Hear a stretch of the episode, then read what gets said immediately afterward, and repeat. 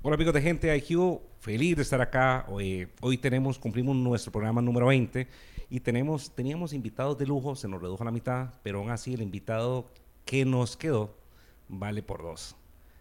Futbolista, comentarista, eh, tiene un carisma, tiene una forma de comentar partidos que a la gente desde el inicio le ha gustado mucho. Y sin más ni menos, estamos con don Claudio Sisha. Claudio, gracias por estar acá, de verdad. Qué placer, Oscar. un gusto. es mío, de verdad. Un gusto grande estar aquí con los amigos del Bache. Ya había visto un par de programas, vi a, mi amigo Josué Quesada hace una semana. Todo un personaje. Me hizo reír un poco, lo vi un rato y felicitarte por el programa. Sé que, están ya con varios, varias decenas de programas y bueno, por muchos más. Así que muy feliz y agradecido, honrado con la invitación. No, el que estamos realmente, o sea, qué mejor manera de estar con vos acá en el programa número 20. Bueno, excelente. Acá estamos para intentar que la gente se divierta, que la gente la pase bien y que después tengamos comentarios al respecto. Vamos a ver, vamos a ver. Yo estoy casi completo y seguro que sí. Yo creo que ese programa se puede llevar el récord. Anteriormente eh, lo tenía Miguel, Ajá. lo tuvo Josué, pero yo creo que el de Josué dura una semana. Creo que después de este viene nuevo récord. No, Josué es un personaje, es un, gran profesional. Totalmente. Y, lo, lo, que queríamos también, antes de entrar en materia, era ver el otro lado de la cámara, o sea, porque generalmente la gente se lleva una impresión de la persona que sale detrás de una cámara, pero no sabe todo lo que hay detrás. Y creo que en el caso de Josué era, era eso, o sea, hay muchas cosas detrás muy interesantes que, que una persona polémica que está detrás de un micrófono. Sí, coincido. Lo que pasa es que a veces la exposición nuestra, por el tipo de trabajo que tenemos, hace de que, mal o bien, creemos una imagen en función de nuestra forma de ser pero obviamente tenemos una vida detrás, eh, familia, historia, que a veces mucha gente desconoce y también nos hace mucho más comunes, ¿no? Como cualquiera de los que están del otro lado de la cámara, porque en definitiva la vida es igual para todos, tiene sinsabores, tiene cosas muy buenas y todos las hemos vivido.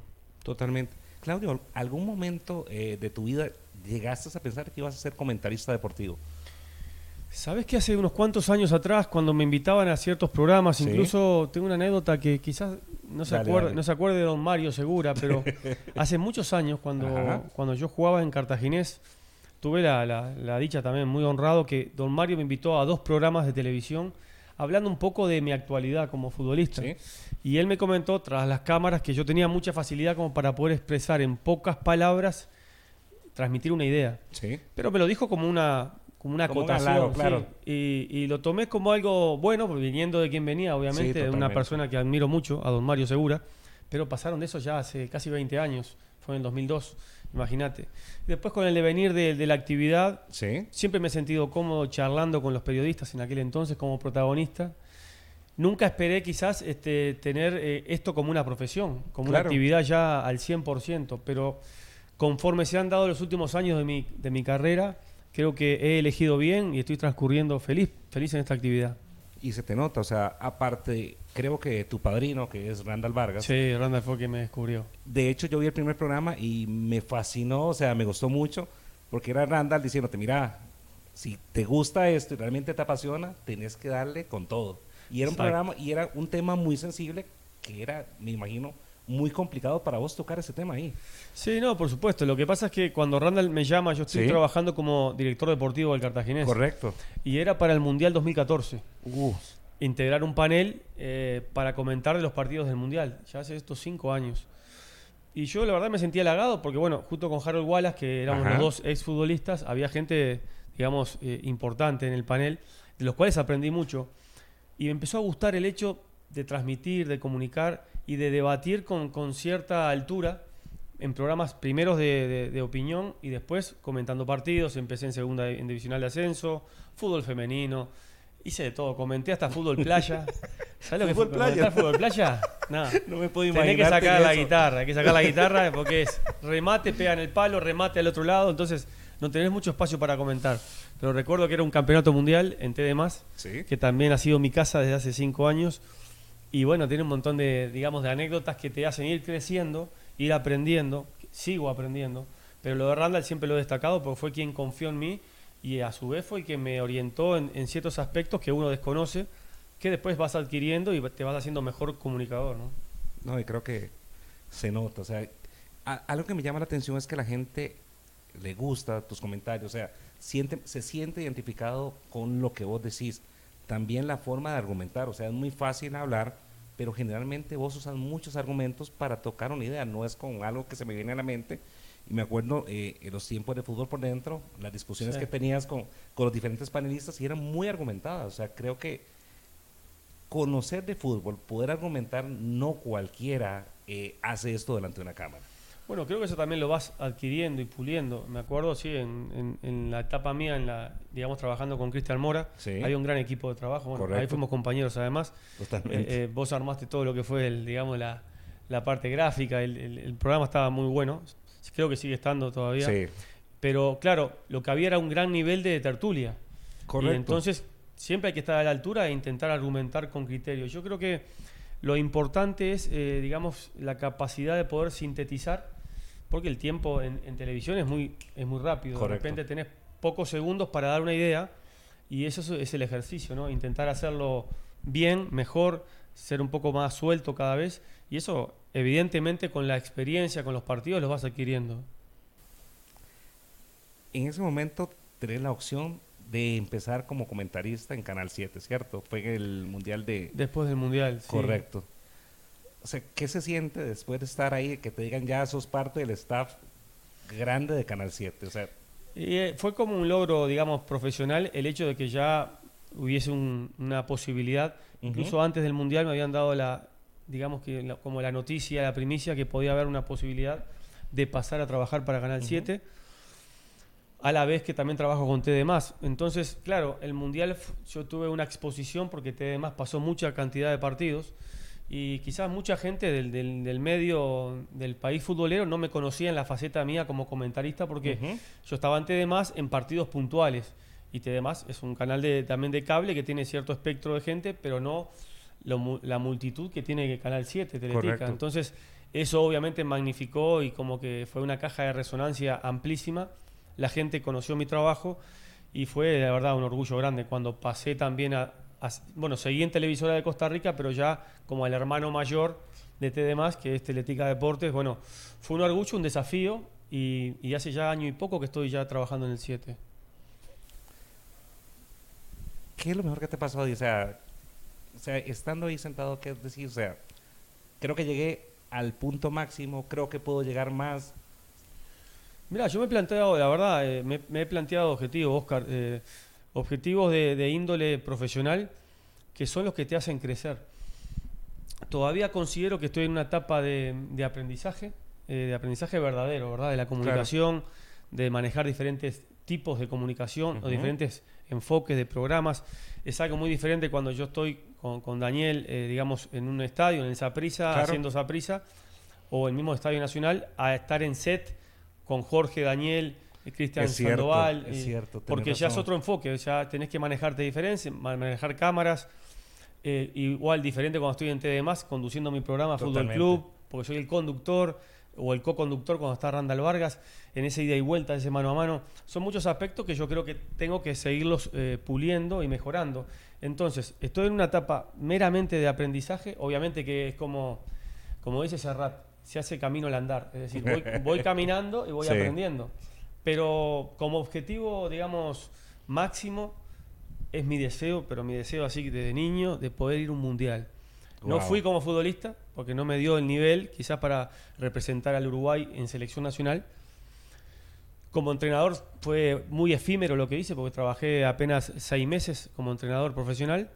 Y ahora como, digamos, como comunicador, comentarista, hay una posibilidad es, un, es como un anhelo, un objetivo que el tiempo dirá si lo puedo lograr, pero sí, eso sería como el punto que, me inspira ahora a seguir creciendo, seguir siendo cada vez mejor, para, ¿por qué no?, tener la posibilidad de estar con la CELE, acompañada de la CELE en Qatar, ese sería para mí un sueño. Yo creo que realmente no tenés nada para no hacerlo, o sea, sos un profesional de lujo, la gente te quiere, cómo cubrir los eventos, o sea, yo creo que creo que es muy alcanzable ese objetivo. Bueno, eh, es el deseo. También tengo mucho tiempo por delante, tengo muchos proyectos a nivel profesional. Sí, contanos de eso.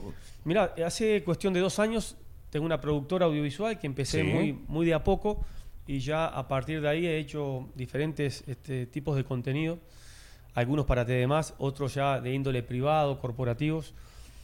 Y ahora estoy en este proyecto de tener también un programa que va por online, va por Facebook, que es el mismo Fútbol Club. Hice un, staff nuevo, sí. armé un set y, estoy trabajando en eso. Entonces, eso te, quita tiempo, pero es un tiempo, digamos, muy, muy precioso, porque tenés que estar produciendo, llamando al invitado, haciendo cosas. Lo que te toca a vos también, para mí es algo nuevo, porque es un desafío, es como una faceta nueva que la emprendo también con mucha seriedad y te da satisfacciones cuando ves tu programa en televisión gran parte producido por vos o por tu equipo de gente, te llena de orgullo y te invita a seguir haciendo cosas. Totalmente. ¿Vos empezaste en temas con cuál programa, Claudio? Empecé con Decodificando Fútbol, que era un programa de análisis con Randall Vargas también, sí. con un invitado siempre, una vez por semana. Y ese fue como mi, mi, mi puntapié inicial como conductor o co-conductor. Hace ya de esto casi cuatro años. Wow. Después continuó con Fútbol Club y Fútbol que es una disciplina que traje aquí al país. Eso es lo que te iba a comentar. Eh, ese se viralizó mucho por redes sociales y era interesante ver cómo no es tan fácil patear una bola, meterla en un hoyo y que eran futbolistas, era pate, o sea, era, era futbolistas clase A locales. Sí, la intención del programa era, yo viví en España cinco años en Valencia. Entonces allá se practicaba mucho el fútbol, incluso en Río de la Plata, en Argentina y Uruguay se practicaba bastante. Y cuando tuve esta posibilidad de producir, dije, voy a traer esa disciplina aquí a Costa Rica. Y voy a intentarlo hacer con un programa de televisión corto, de media, de medio, de media hora, que la gente se enganche con un personaje. Y sí, pero desfilaron artistas, sí, eh, futbolistas, eh, deportistas de otra, de otra característica, fútbol femenino, de todo. Y la gente se divertía, porque es, un, es como una disciplina para toda la familia. Y le ha gustado mucho a la gente. Ahora empieza la temporada, esta, ahora en mes y medio grabo la próxima temporada. Bien. Sí, sí, eh, la gente lo está pidiendo. Vienen sorpresas entonces. Sí, sí, ya tenemos una lista de invitados y esperamos hacer al menos unos de 12 a 15 capítulos para que la gente disfrute. En un semestre van a tener mucho, mucho para ver en fútbol, seguramente por la pantalla de TV Ya saben, totalmente invitados. sí, Super programa. Después de Full Golf, ¿con qué seguís? Bueno, eh, ahí empezó una etapa ya de meterme, digamos, hacer como una mixtura. Siempre quise hacer radio, después de aquella experiencia con, Cristian Mora, con Josué y con toda la banda allá, de querer hacer un programa de radio que se cristalizó ahora hace poco, hace cuestión de 10 días, empecé con Gustavo López, algo que veníamos ya charlando de hace no menos de 6 meses. ¿En serio? Porque yo trabajaba aquí en Zoom, también en la casa, en un programa eh, radial eh, diario, eh, se llamaba Campeones del Team OK, que interactuaba con algunos colegas y con periodistas. Eh, eh, y, pero digo, me, encantaría este feeling que hay de la radio. La radio es un, vínculo de comunicación único, porque es muy íntimo. Es como que le llegas a la gente en cualquier lugar.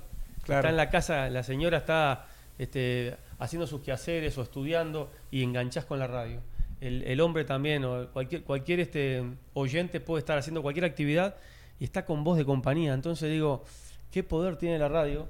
Me encantaría hacer radio para em-, empezar a complementar todas las, digamos, las multiplataformas. Y lo he logrado, bueno, empezamos con esto de Kickoff, que es el programa original de, Gustavo López. Yo me integré hace cuestión de 10 días y bueno, estamos haciendo un programa muy ameno de una a dos. La gente se engancha mucho y queremos hacer eh, música con opinión, con deporte, con invitados y realmente es algo que me gusta mucho. Lo estoy disfrutando enormemente se nota, he visto los programas y me fascinan, de verdad. Aparte, creo que eh, vos y Tavo hacen un muy buen complemento. Sí, con Tavo tenemos una onda tremenda de hace muchos años. Incluso cuando yo era futbolista y él empezaba también, siempre tuvimos una, relación más que correcta. Y ahora ha sido un compañero de trabajo y un gran apoyo también. No te olvides que he topado con muy buena suerte yo, ¿eh? porque he estado con Randall Vargas primero. Sí, correcto.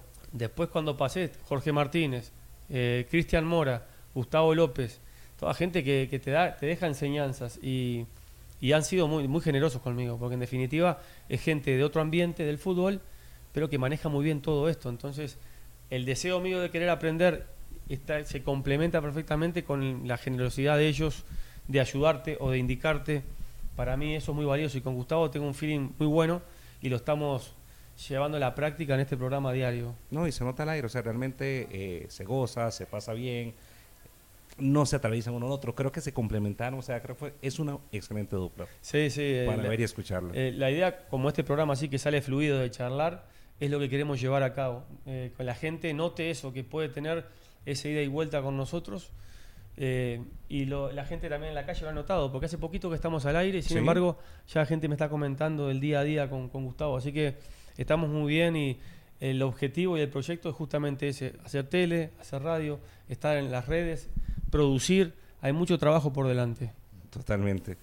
Claudio, como futbolista, pasemos a la parte de futbolista, ¿sentís que te hizo falta algo de alcanzar bueno, aparte de lo que nos comentaste de llegar a jugar en un mundial con tu selección, pero creo que andar por muchos países, eh, ser goleador, o sea, creo que a lo largo del tiempo has sido, tienes un talento, pero también has sido bendecido y has logrado cosas que muy pocos logran.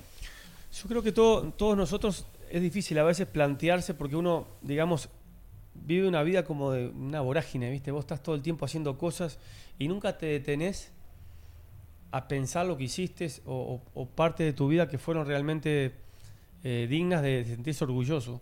A mí me pasó mucho con mi carrera futbolista, futbolística, que empezó muy joven, a los 19 años me hice profesional y vagué, o sea, estuve por muchos lugares, jugué en Uruguay, en Perú, en Salvador, aquí en Costa Rica, Honduras, entre otros países, terminé jugando en Italia también, en la Chi1, en mi último año.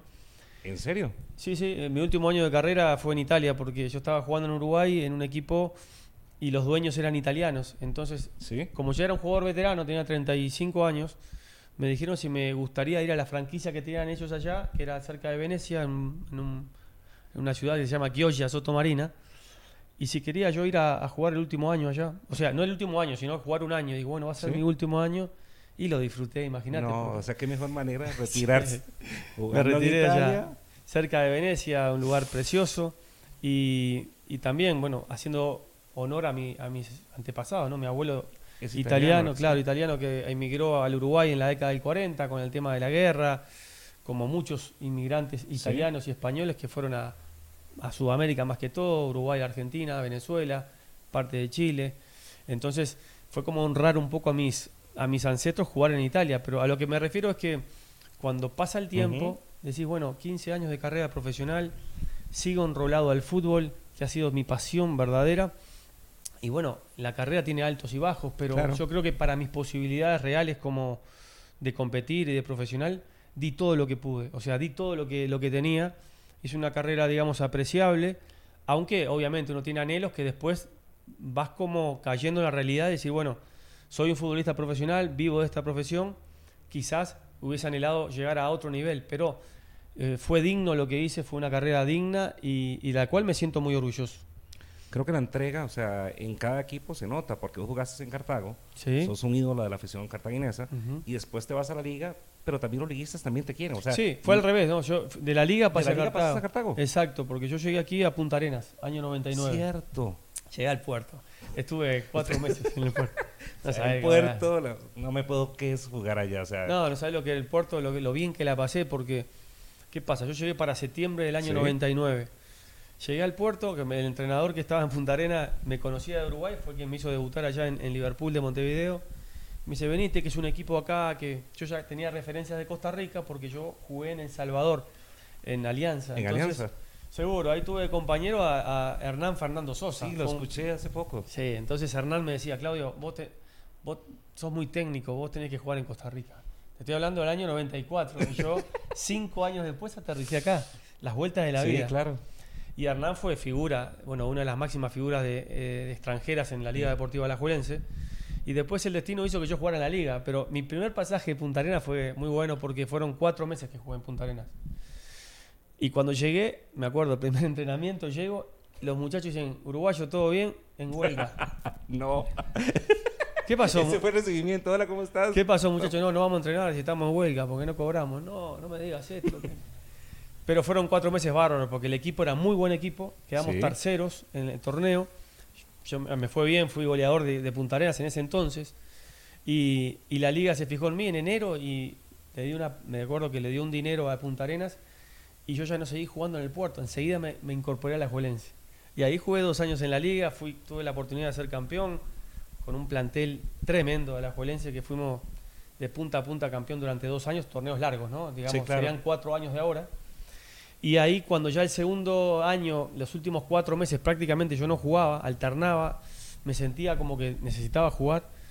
salió la posibilidad de Cartaginés. Y ahí, bueno, la gente sabe la historia. Fui a Cartago y jugué dos años, también dos temporadas. Y fíjate que en Cartago habré jugado, no sé, 90 partidos. Quizás hice casi 60 goles en Cartago, en 90 partidos. Entonces, claro, fue un idilio con la gente tremendo y a partir de ahí quedé marcado a fuego y quedé como un aficionado de cartaginés. Claro, Sufrido como todos, pero... Pero también se goza, soy, aficionado al club. Hace poco vi una foto tuya con un aficionado, con matador y todo, o sea, la gente, la gente se la gente te quiere, o sea, la gente aprecia cuando vas al estadio, o sea, y creo que son muy, o sea, son muy pocos los jugadores que logran esa empatía. Sí, porque bueno, siempre he manifestado también, yo me hice aficionado al cartaginés ya de grande y siendo profesional, porque me pasaron cosas muy fuertes, a veces la gente no, no entiende... ¿Cómo si se puede contar, Claudio? Y mira, eh, digamos... Eh, cosas muy personales, digamos, de gente, gente de Cartago, de, la ciudad de Cartago, que me hacía llegar, por ejemplo, eh, cosas muy sentimental, sentimentales, que su padre me quería conocer porque había sido aficionado al cartaginés, viendo jugadores de antaño y me comparaba a mí con alguno de ellos, y el papá capaz que tenía, estaba mal de salud y quería conocerme a mí, entonces yo, ¿cómo? Y yo me iba, yo qué sé, a, a Pacayas, allá, allá al fondo, a conocer en un pueblito, a conocer a alguien y digo, esto, esto no pasa porque sí, tienen que ser cosas muy fuertes. Totalmente. Y ahora las compruebo, porque hay chicos que ahora tienen 30 años, 35, que son jóvenes, y eran niños en aquel entonces. Mirá, yo tengo una foto con vos de cuando vos jugabas. Y bueno, no le marcás la vida a las personas, pero sos parte de su vida. Es como me pasa a mí con mis ídolos en Uruguay. Yo soy aficionado a, Peñarol, y tengo a Morena, a Fernando Morena como mi ídolo máximo. ¿Por qué? Pues yo tenía 8 años y Morena hacía goles para que Peñarol saliera campeón del mundo, campeón de América, campeón uruguayo. Entonces, claro, a veces uno se olvida cuando era aficionado, cuando era niño. Entonces, quizás yo para un chico ahora de 30 años, hace 15 años atrás o 20, era una ilusión verme o verme jugar. O, entonces, esas cosas hay que valorarlas y es lo que yo capitalicé de la gente de Cartago, de ahí a que me quedó marcado a fuego el club pero también rescatarte, o sea, qué lindo ese detalle de ir a ver a la gente. Ah, sí. Porque hay gente que no lo hace, o sea, que de repente no tiene el tiempo, pero sacar el tiempo de convivir con la gente, de saber, o sea, creo que... El futbolista, la verdad, te digo sinceramente, siempre tiene tiempo para esas cosas, porque nosotros como futbolistas tenemos la gran posibilidad de ejercer una profesión que te da muchas horas del, día libre, libre, como para poder... Yo incluso cuando fui director deportivo del Cartaginés, puse eso como parte del reglamento, de cumplir con, cierta cantidad de horas semanales o mensuales para actividades de orden social. Qué bueno vas, a un orfanato, sí, vas a un orfanato, o vas a un lugar de ancianos, o, o, recibís gente que viene de tal lado, una escuelita de fútbol que viene de allá, qué sé yo, de 30 kilómetros, 20 kilómetros para el lado de Turrialba, Paraíso. Eso está bueno porque lo que hace es al futbolista aterrizar un poquito. Sensibilizarlo. Exacto, porque vivís en una burbuja desmesurada, porque a veces es mucha la, dimensión que tienen lo que haces, haces dos goles a, qué sé yo, a Carmelita, salís en la tapa de todos los periódicos, y tu vida no es eso, tu vida es el día a día, que vas a comprar el pan, la leche, que salís con tus hijos a pasear. Entonces vos no sos alguien que pueda estar, digamos, en una burbuja. Y eso es lo que yo traté de implementar en esos dos años y medio como director deportivo del Cartaginés, como parte de un trabajo integral que cualquier futbolista profesional debe tener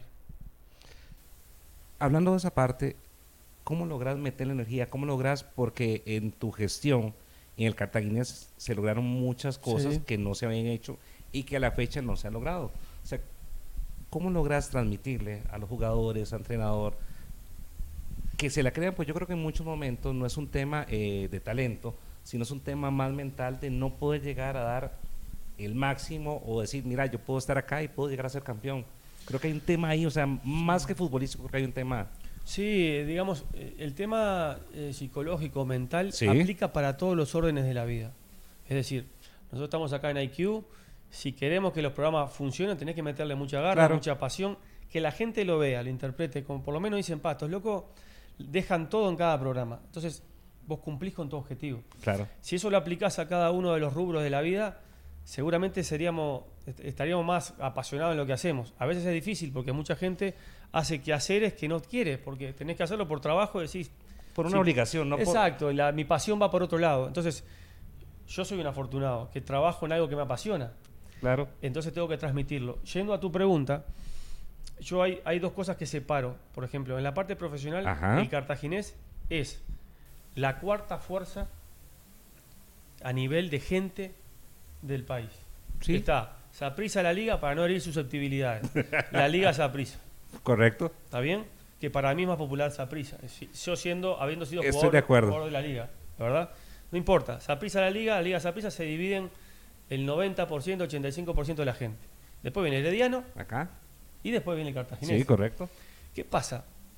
Cuando vos antepones eso a la realidad que indica, yo como director deportivo iba a hablar con futbolistas que antes pasaban por Saprissa, por la Liga y por Heredia antes de hablar conmigo, porque yo le ofrecía 5 pesos y los demás le ofrecían 10, 15, 20 y 25. Partiendo de esa base, Claro. sabés de que tenés que tener otros argumentos para después competir y a la hora de la hora ser campeón o lograr objetivos. Yo eso lo tenía muy claro. Entonces, eso, con un grupo de trabajo, que entonces fue Javier Delgado como Sí, entrenador, Ajá.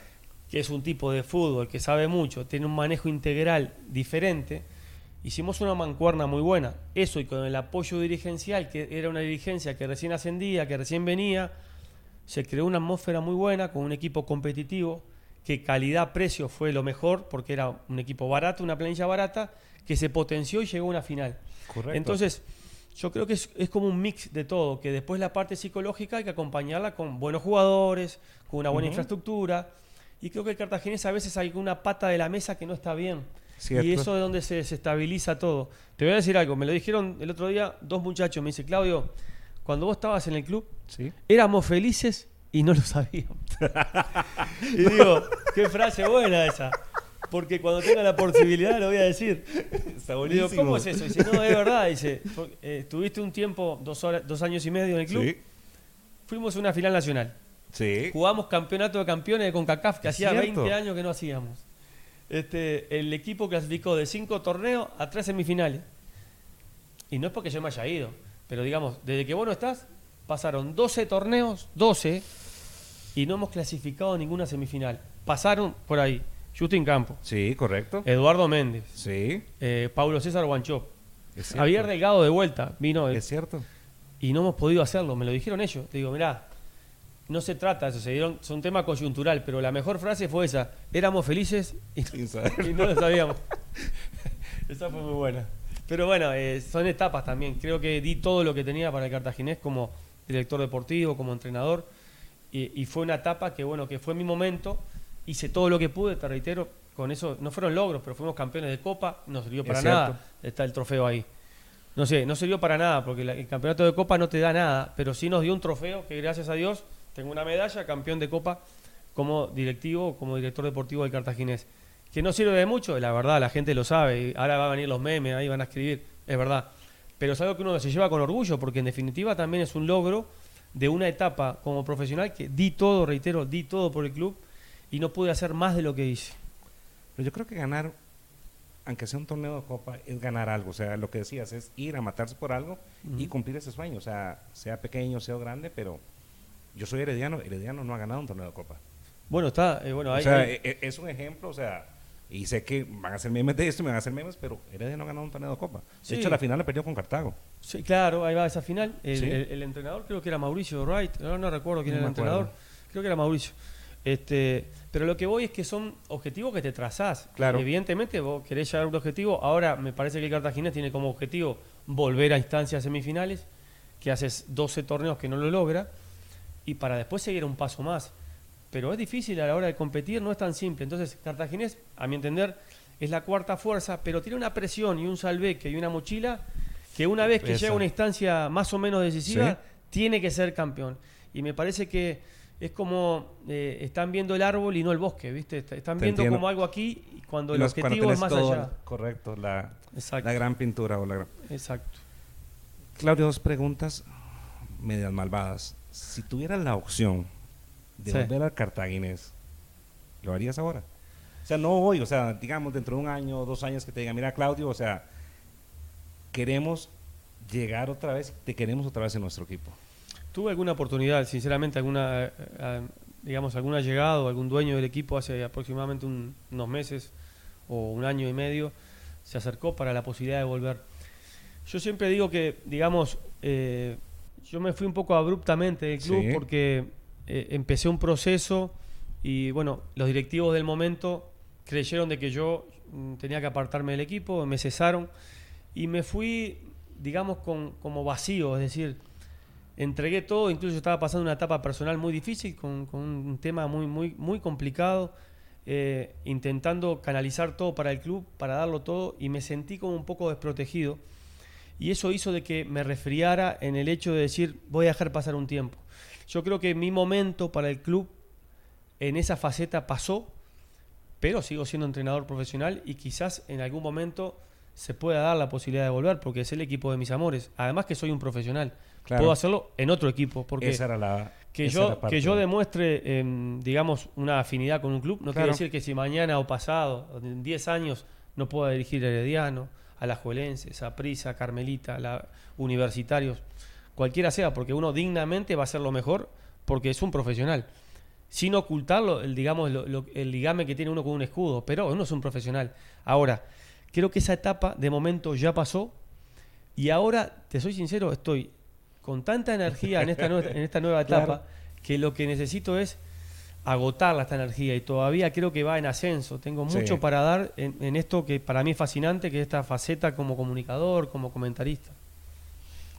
La otra pregunta, devolviéndonos un poco más, como aficionado y como seguidor de Cartago, ¿qué, qué sentiste cuando se perdió la final en Heredia? Porque, o sea, llegaron hasta el máximo, expulsan a un jugador, se van a tiempos extras, hacen un gol y perder la final así a punto de llegar a tu objetivo, como decís, o sea, pasando eso y te hubieran hecho una estatua ahí en Cartagena. Pues, sí, bueno, o sea, era, y junto con Javier. A todos, ¿no? Javier, primero que todo al grupo de futbolistas y a Javier y a su cuerpo técnico.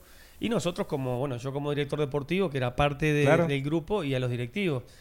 Mirá, yo te estoy sincero, así con una mano en el corazón, con las dos manos en el corazón.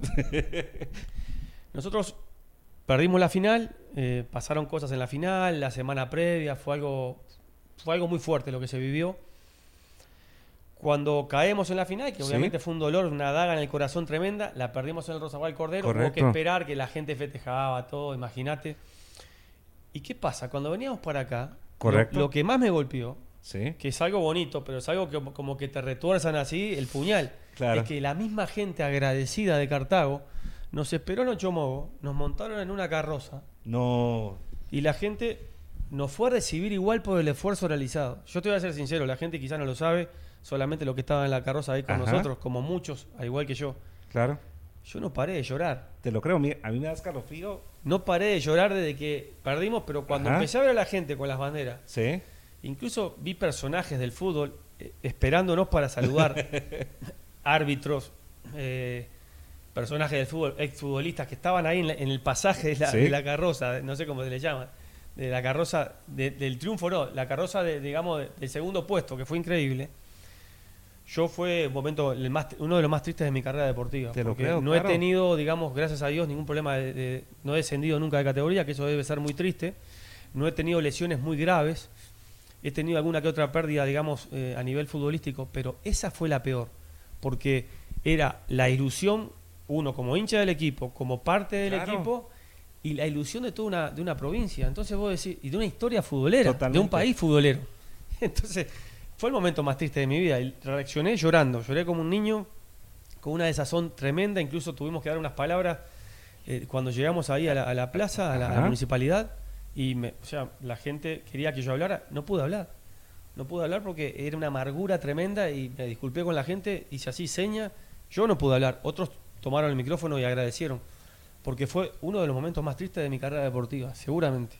Claro, es que, y más, o sea, creo que era como una revancha deportiva, o sea, no lo logras como jugador, pero tener la opción ahora como... Claro, porque cada vez que cualquier futbolista que va al cartaginés tiene eso de querer cambiar la historia. Claro.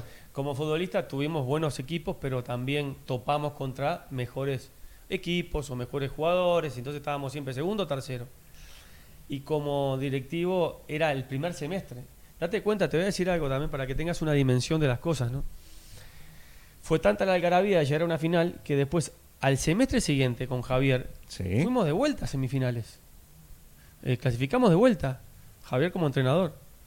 Y ya en la primera semifinal el estadio estaba a un 40-50%.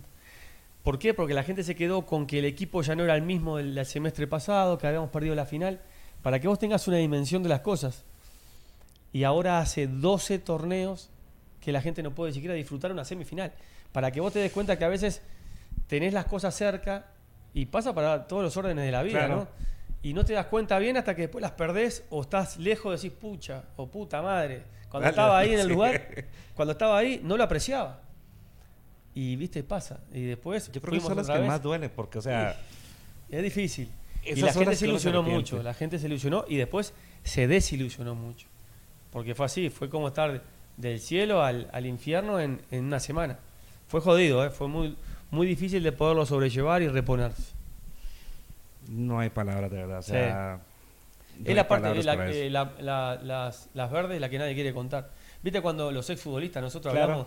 Eh, cuando hice aquel gol y fuimos campeones. nadie te dice cuando re ese gol, cuando, cuando no fuimos campeones.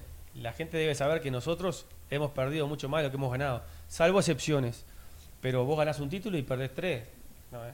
eh, llamá a cualquier personaje, salvo excepciones, y te va a decir, sentá acá al que sea, y te va a decir, no, yo gané finales, perdí finales.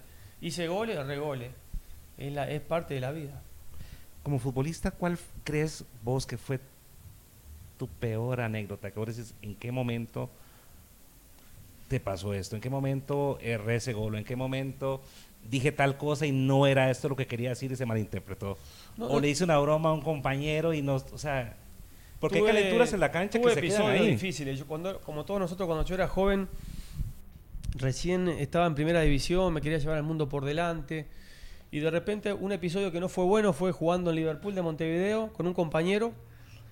Cuando vos querés ganar y tuve una actitud, digamos, de decirle algo dentro de la cancha, estadio chico en Uruguay, en Liverpool, jugás con mil personas. Entonces vos lo que vos hablás se escucha. y dije algo, eh, era de visita, entonces, digamos, se escuchó mucho y después me disculpé con mi compañero porque le dije algo como que, que no debí decírselo en cancha y eso eh, digamos, fue una actitud incorrecta de mi parte. Quedó ahí, pero fue algo que no volví a repetir más en mi carrera, porque cuando tuve que decirle a algún compañero o me le acerqué a putearlo así, digamos, para que nadie escuche. A la par, claro. O en el vestuario, incluso vestuario de, hace 20 años, era de cerrar la puerta de repente y, he visto compañeros agarrar esa trompada y, termina ahí. Y, y, no se enteró ni el entrenador. Son cuestiones de, digamos, de situaciones grupales. Y después, no sé, he pasado momentos tristes, ¿no? En fútbol también. Eh, recuerdo, bueno, en Perú, en alguna etapa que, que, había situaciones difíciles dentro de un plantel y, ¿viste? y se arman problemas que uno tiene que ya como jugador más grande tratar de mediar. Porque uno se hace, cuando, cuando es capitán, tenés que hablar con, los con, con el periodismo, tenés que hablar con el directivo, con el entrenador y con tus compañeros. Sos un tipo de mediador, por decirlo así. Todo eso también te ayuda para después emplearlo en otra faceta de la vida. Pero sí he tenido episodios no muy gratos, pero creo que yo lo asocio siempre como que el fútbol es como un pedacito de la vida misma, pasás todo ahí. Como capitán, o sea, llevar esa banda creo que es, y lo que comentabas, es pesado. ¿Cómo haces para transmitir, digamos, no, no les vamos a pagar este mes? Hablas con la junta directiva y tienes que irte a comentar con tus compañeros y sabiendo de qué hay situaciones, de que de que no están bien. O sea, ¿cómo logras transmitir eso y después llegar a la cancha el domingo a darlo todo? Bueno, eh, eh, el tema del capitanato yo siempre lo tomé de esta parte. Cuando fui capitán en varios equipos, siempre pedí o, solicité que los que eligieran el capitán sean los compañeros. O sea, ah, que haya una votación, sí, porque eso de que ya el capitán es el más viejo o el capitán es el que ya conocemos, que los directivos conocen hace 15 años, no sé si es bueno. El capitán lo que tiene que hacer es representarte a vos, porque yo no fui siempre capitán, pero sí me sentía representado por Luis Diego Arnáez, por ejemplo, por Wilmer López, en su momento Javier. Por, ¿Por qué? Porque vos decís, estos tipos me representan, porque sé que me van a defender dentro de la cancha, fuera de la cancha, van a pelear los premios por ser campeón, por clasificar a la CONCACAF, por pasar de fase, van a hablar con los directivos, van a exigirme y van a ser mi ejemplo. Entonces, yo los quiero como capitanes. Cuando yo fui capitán en diferentes equipos, por suerte siempre se dio como una, una elección a nivel interno. Incluso recuerdo cuando Guimaraes fue técnico del Cartaginés, por ese tipo de situación fue que Guimaraes me llamó y me dijo, mira Claudio, eh, vas a ser el capitán ahora. Por un tema que también hay como un consenso a nivel de, grupo y yo quiero que seas, me, me dijo Guima. pero eso es un respaldo de los compañeros. Entonces, es una responsabilidad linda, hermosa, pero no te puede apartar de justamente eso, de vos decir, bueno, mirá, tengo que ser parte como un pulpo, estar bien con un lado, con el otro, tratar de mediar acá, al directivo tenerlo a, distancia para decir, ustedes mandan hasta ahí, acá, acá mandamos nosotros, decidimos nosotros, respetando siempre las normas. Es un, digamos, es como un halago lindo ser capitán, pero también te, una responsabilidad lleva mucha responsabilidad, tenés que intentar ejemplarizar con tu actitud, no tanto con el verbo, sino con lo que haces, que tu compañero se vea reflejado y te, después te respete y te acompañe en la cancha. Ya lo saben, si hay que ser capitán, no es tan fácil, señores. O sea, salir ahí los domingos, dar la cara, o sea, es más allá de eso. Exacto. Claudio, ¿cuál ha sido tu peor chasco a nivel de transmisión? Ya, ya la parte como ah. comunicador. O sea, supongo que tenés algunas interesantes. Eh, de verdad, he tratado de ir siempre a paso seguro. A ver qué. Bueno, una muy graciosa fue hace cuestión de. No sé, menos de un año. Estábamos haciendo una previa para TD Más con Randall Vargas y con, no recuerdo si era Pablo Segura o Luis Enrique Bolaño.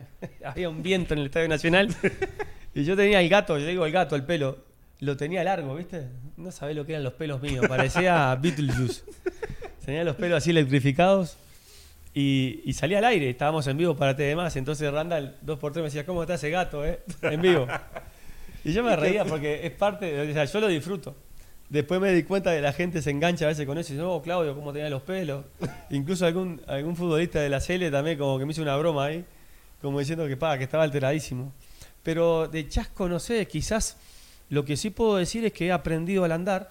Sí. Y, ejemplo, hace como 3, 4 años, no en esta, sino en la anterior, la Copa Oro anterior, yo estaba en transmisión y digo, estamos acá, el partido Martinica, qué sé yo, Curazao, nos tocaban esos partidos.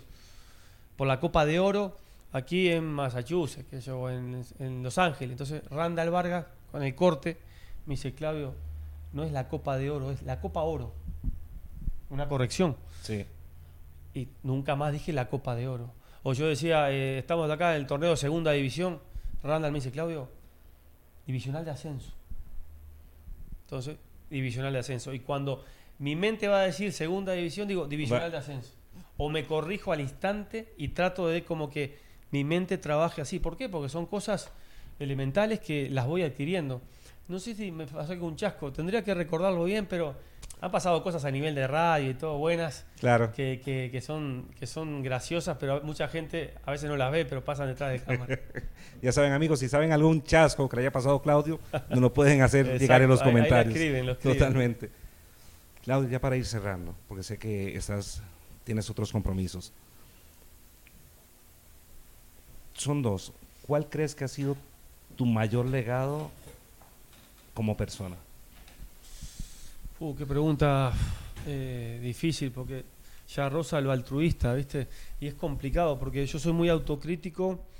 Sí, lo noté, o sea, el hecho de, o sea, lo que estabas contando ahora, de tener a mente, no, no es esto, y irte regulando, irte cambiando, claro, no es cualquiera. No, porque soy autocrítico, es, a veces que parte quizás... Em, en, creerme bien vulnerable. O sea, soy, me, creo muy imperfecto. Soy una persona imperfecta. He tenido equivocaciones de todo tipo, eh, digamos, no, no en exceso, pero sí equivocaciones en la vida. Quiero ser mejor padre, que hubiese querido ser un mejor esposo quizás en el momento que estuve casado. Hubiese querido ser un mejor hijo de lo que soy. Pero en definitiva, em, uno es lo que es. Y, decir lo bueno que, que ha hecho un legado. Yo me parece que, que eso lo tienen que hablar terceros. Es decir, cuando alguien viene o vos escuchás a alguien decir algo de tu trabajo o algo de tu forma de ser que es positiva y alguien que no tiene por qué decirlo o se lo dice a un tercero y ese tercero dice, uh, ¿sabes que estuve con fulana o con Mengano y me dijo de vos que una vez esto y lo otro? Y me lo contó como algo del pasar, no sabía que yo te conocía o no sabía que teníamos una relación. Creo que eso es el mejor legado, porque en definitiva es algo que vos, sin darte cuenta, has podido calar en algo o en alguien, en una situación, y te ha llegado a vos como algo que te puede alimentar. No en algo que uno diga como un legado. Te soy sincero, quiero ser mejor padre, estoy lejos, muy lejos de mis hijos. Eso no es, o sea, no es fácil, o sea. Y es complicado. Eh, hay cosas del día a día, he cometido errores, eh, voy a, seguirlos cometiendo porque uno no quiere, pero sigue siendo una persona es parte del proceso de, ser padres también. Exactamente, y de ser ser humano. Correcto. En, definitiva, a veces yo escucho mucho, y pasa mucho en los medios, ¿eh? De hablar con, digamos, con el tema moral, de hablar sobre temas de otros, de lo que hay que hacer. Yo en eso me contengo bastante, ¿sabes por qué? Porque a veces uno no sabe la realidad de la persona que actuó mal y por qué lo hizo mal. Claro, tenés toda lo que O sea, y, no tenemos la autoridad moral para hacerlo. Totalmente de acuerdo. Al menos yo no la tengo. No, no tengo una autoridad moral para hablar de nadie. Totalmente de acuerdo. Pero te lo puedo decir, o sea, no te gusta decirlo vos, te lo puedo decir yo. Y creo que el, esforzarse, el reinvertirse constantemente, el querer hacer cosas nuevas, el, no darse por vencido, bueno, bueno, voy a hacer este programa, o sea, siempre tenés esas ganas de hacer, o sea, no te quedas, no te quedas estancado, querés más y más y más. Y yo creo que cuando uno llega a cierta edad, lo más fácil es quedarse en una zona de confort y decir, mira, así como soy, estoy bien, no me voy, no voy a andar corriendo, porque tenés una vida ajetreada, o sea, pasás entre aquí, allá, o sea, son muchas cosas, o sea, creo que esas ganas de hacer cosas, esa, creo que la sangre charrúa también, que se trae de, de no darse, o sea, siempre estás viendo a ver qué haces. Sí, eso puede ser una característica y la asumo como tal.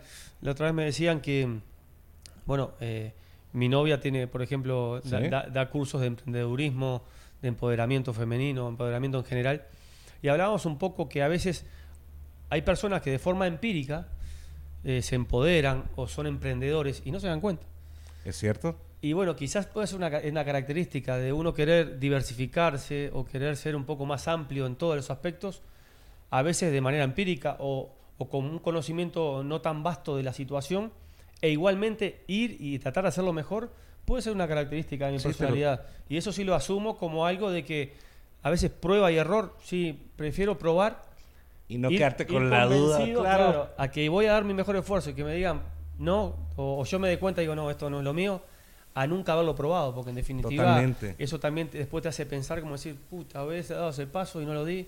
Creo que ese aspecto sí eh, lo puedo tomar como algo de mi personalidad que me he diversificado bastante en, muchas áreas. Eso sí. Es que lo que pusimos en, la reseña tuya, futbolista, eh, entrenador, director este, deportivo, comentarista, o sea, tenés productor, o sea, tenés una productora de, de, contenido, o sea, no cualquiera se mete en esas cosas y va experimentando, mira, esto me gusta, esto no, o sea, no, y hacerlo bien, o sea, has llegado en la parte de hasta el 7 y hasta no ha llegado por vos.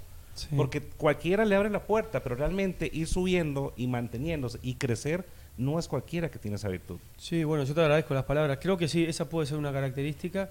Y digamos, la retroalimentación de la gente es fundamental. Si vos supieras, bueno, me escribe mucho la gente por, por mis diferentes redes sociales y me hace llegar muchas inquietudes, algunos obviamente comentarios positivos y otros para, para adquirirlos. Muchas veces me pregunta la gente por algún término que yo utilizo en transmisiones. Y yo voy a decir algo, y lo voy a decir públicamente porque fue algo que adopté como, como muy interesante. Hernán, Hernán Crespo es un futbolista argentino que ahora es entrenador. Y en una entrevista para un mundial, creo que fue para el Mundial 2010, él le hablaba al periodista y él le explicaba de que él como espectador desearía de que los comunicadores o los que estén comentando fútbol intenten tener como una línea de, comunicación, que vaya la redundancia, o de, expresarse de tal manera que pueda ser una instrucción al, aficionado y que no solamente le hable de, palabras difíciles, sino de cosas que pueda entender, tener esa posibilidad.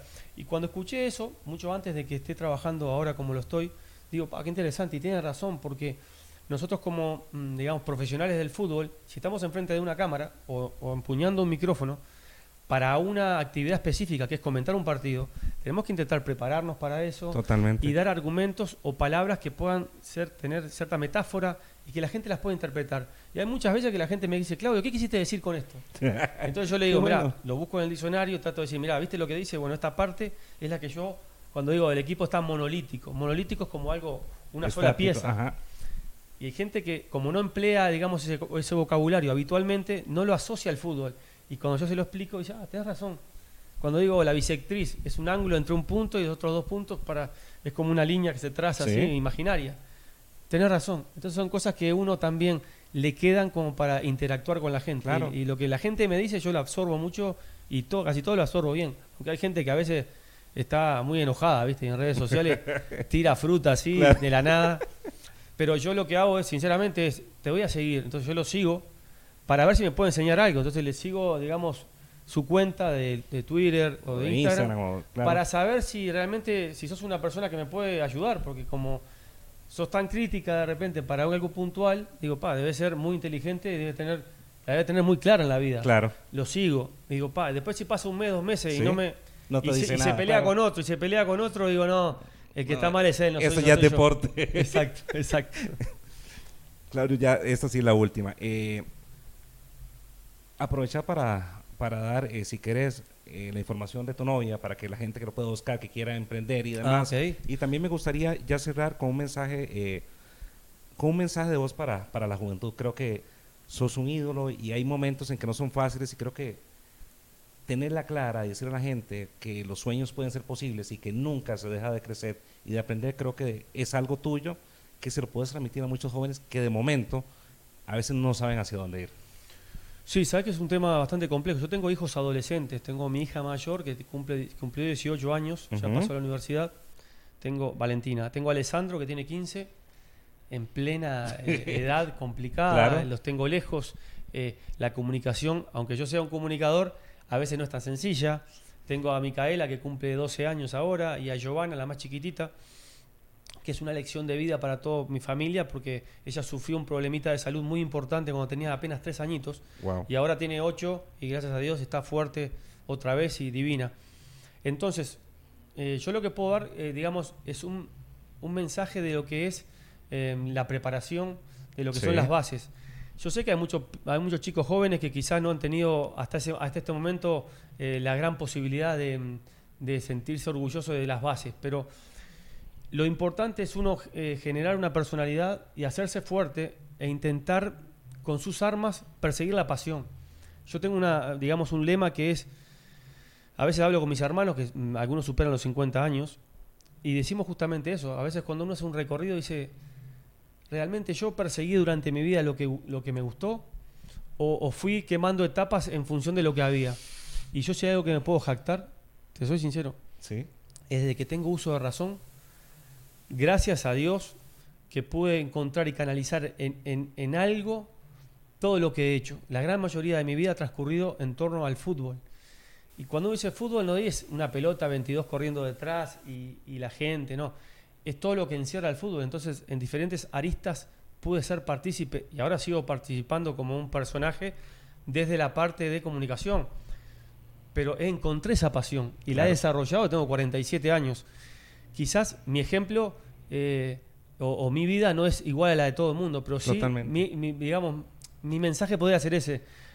Ojalá que puedas prepararte, pero ojalá que encuentres realmente tu pasión, la puedas perseguir y ser feliz, que en definitiva la búsqueda, cuanto más cerca estés de tu felicidad, eh, eh, es lo esencial en la vida. Ese es el mensaje. Lindo mensaje, ¿verdad? O sea, creo que hay gente que no lo tiene fácil, pero buscar algo que te apasiona y luchar por eso es una buena forma de, de seguir adelante y no darse, seguir adelante y no darse por vencido. Exactamente, eso creo que es lo que más es lo que mueve al mundo. La pasión por algo, cualquier actividad que sea. Eh, hay gente que es apasionada y está, qué sé yo, 24-7. 24-7 recoge animalitos, los cuida, va, busca para que alguien se los lleve, que le dé. O sea, vos decís, pa, ¿cómo, eh, qué, pasión tienes por esa actividad? Y, vos, y la verdad sentís una envidia sana en decir, otro que es apasionado en tocar la guitarra, otro que es estar en los controles, ser un capo en las cámaras. Claro. Eh, cualquier actividad. Vos decís, bueno, en definitiva estás matando, estás como cumpliendo ciertos aspectos de la vida que son esenciales. Bello mensaje. Claudio, eh, ¿querés anunciar lo de, lo de tu novia? Por si bueno, buscar. Eh, eh, carla.castro.lisano.com es, es, digamos, es la página para que ustedes entren ahí y, vean de, de, todos estos cursos o carrera de emprendedurismo, charlas y demás que son muy positivas claudiochicha.com es mi web, eh, arroba claudiochicha, mis redes. Ahí estoy para, para poder eh, compartir con ustedes humildemente lo que pueda darles y también retribuirme de ustedes. Así que muy agradecido acá al Bachi, el programa, programón. Te deseo lo mejor, de verdad, Oscar. Te deseo lo mejor y muy agradecido. No, se goza acá. Yo creo que un invitado de lujo, o sea, conocimos muchas cosas tuyas que generalmente no se ven de y agradecerte, la pasamos sumamente bien, de verdad. Un placer. A todos ustedes las gracias Viste que yo también co-conduzco porque esto de, soy invitado, pero me gusta co-conducir. Pero porque no me siento tan a gusto. Aparte te sale natural, o sea, ya es como tu parte de, o sea, ya es tu forma de ser. Sí, me siento muy a gusto además y muy agradecido de verdad, Oscar. Muy gracias, muy amable. Gracias por todo. Amigos del Bache y de Gente Q, nos vemos la próxima semana. Gracias por todo y que la pasen muy tuanes. pura vida, pura vida. Chau, chau.